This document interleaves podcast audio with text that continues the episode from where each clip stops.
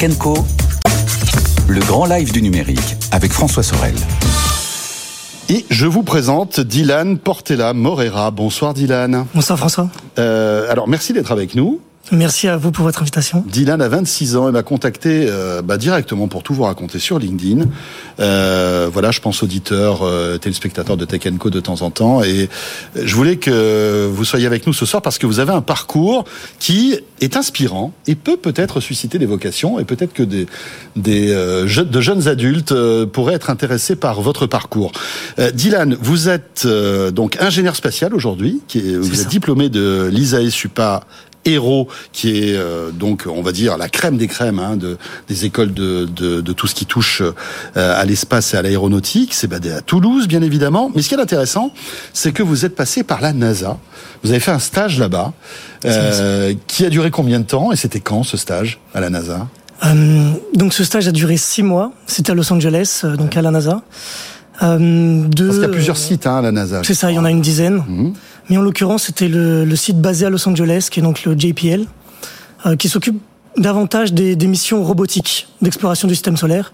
Donc c'est là que vont être fabriqués et conçus euh, les sondes d'exploration euh, des diverses planètes, les rovers qui se sont posés sur Mars et, autres. Euh, Nasser Chat, est-ce que vous connaissez Nasser Chat? Qui est un, un ingénieur qui travaille à la NASA, qui est francophone, euh, qui euh, a grandi, euh, voilà, qui est du Sud-Ouest et qui euh, maintenant travaille là-bas. Euh, il est venu deux fois dans Tech Co. Je vous invite à retrouver son euh, son replay. C'était passionnant. Il nous a raconté un petit peu son histoire de la NASA. Ça va vous intéresser. Ce qui est intéressant, c'est que Dylan, avant de passer par la NASA, avant de d'être à Toulouse, racontez-nous un peu votre parcours. Vous êtes issu d'une famille. J'allais dire, euh, voilà, sans histoire, mais assez euh, modeste, en quelque sorte. Racontez-nous un peu tout ça. Euh, donc oui, en effet, donc je viens d'une famille plutôt modeste. Mon père est, était, en- était ouvrier maçon et maintenant en situation de handicap. Et ma mère est femme de ménage et concierge d'immeuble. Et donc ils ont immigré, ils ont fui les, les campagnes pauvres du Portugal pour venir en- ensuite en France pour espérer un, un avenir meilleur. Et, euh, et donc, Donc, de- vous avez grandi ici en France, oui voilà à Paris. ouais. Et donc euh, depuis que je suis tout beaucoup petit, de familles euh, portugaises. Hein, euh, Oui, bien sûr. Et donc depuis que je suis tout petit, euh, je rêvais d'espace. euh, je me rappelle encore euh, être devant des dizaines et des centaines de documentaires euh, racontant l'exploration spatiale, la, la conquête euh, spatiale en général, que ce soit de la Lune avec le programme Apollo ou euh, des autres corps du système solaire. Et euh, donc après ça, euh, à force d'abnégation et de, de beaucoup de travail euh, et aussi de, de chance, euh, je suis allé à l'université à Pierre et Marie Curie, qui est maintenant euh, Sorbonne Université. Et ensuite, j'ai tenté les concours d'école d'ingénieur afin d'intégrer l'ISAE Supaéro, école qu'a fait aussi Thomas Pesquet et maintenant Sophie Adenau. Et donc, c'est à Toulouse qu'un jour, on vous a dit, bah tiens, un petit stage à la NASA. Alors, j'imagine que c'est un, petit peu différent, mais comment on arrive à la NASA, en fait? Comment ça se passe? J'imagine Euh, qu'il y a une sélection qui doit être euh, terrible, non? Alors, c'est très sélectif, en effet. Euh, mais c'est c'est plus ouvert qu'on ne le pense. Euh, pour le coup, moi, j'ai surtout, euh, comment dire, j'ai j'ai étudié et listé un bon nombre de, de chercheurs et d'ingénieurs dont les domaines d'expertise euh, me plaisaient énormément et me Ouais. passionnaient. Ouais. Et ensuite, un petit peu au culot, euh, j'ai fait des candidatures spontanées par mail. Et euh, après euh, moultes entretiens et, et obstacles administratifs et, et, et autres, parce que je ne suis pas américain, euh, ils m'ont donné ma chance et j'ai pu rejoindre le programme euh, pour les étudiants à la NASA. Ça, c'était quand, ça? Euh, donc j'ai je les ai contactés en, en septembre euh, donc de l'année dernière. Donc, septembre 2022, c'est ça? C'est Ou ça. 2021 euh, de septembre 2021. 2021, d'accord. Vous les avez contactés, ouais, donc il y a un an et demi maintenant. Oui, je me suis pris bien en avance Voilà. pour un on stage. sortait juste du Covid, hein. Euh. Il faut se remettre dans le contexte, hein, quand même. Hein. C'était pas Bah, évident. Pour le coup, hein. la NASA était encore à moitié fermée, Ouais, ouais. aucun stagiaire autorisé. Donc euh, le stage était vraiment très, incer- très incertain. Et donc le stage, euh, je l'ai effectué de, de mai à novembre euh, 2022. 2022. Du coup, c'est bien ça. Et alors, la NASA? J'imagine que c'était un rêve. Est-ce que vous rêve- est-ce que c'était un rêve éveillé en étant là-bas, sincèrement C'était Ou finalement, c'est comme c'est c'est une boîte un peu comme les autres.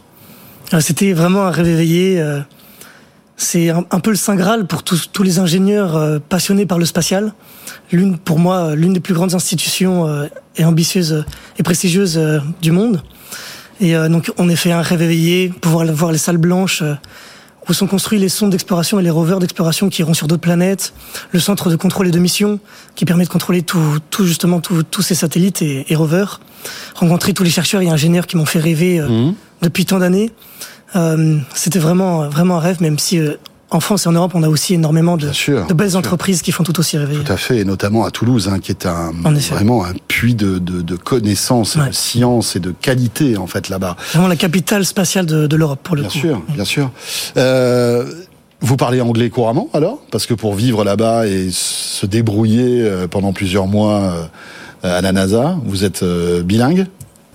Je pense pas, non, j'essaie de, de, me débrouiller. D'accord. Ça m'a beaucoup aidé. Sachant qu'avant la NASA, j'ai passé aussi six mois à l'université Yale, qui est l'université ouais. de la Ivy League dans le Connecticut. Ouais.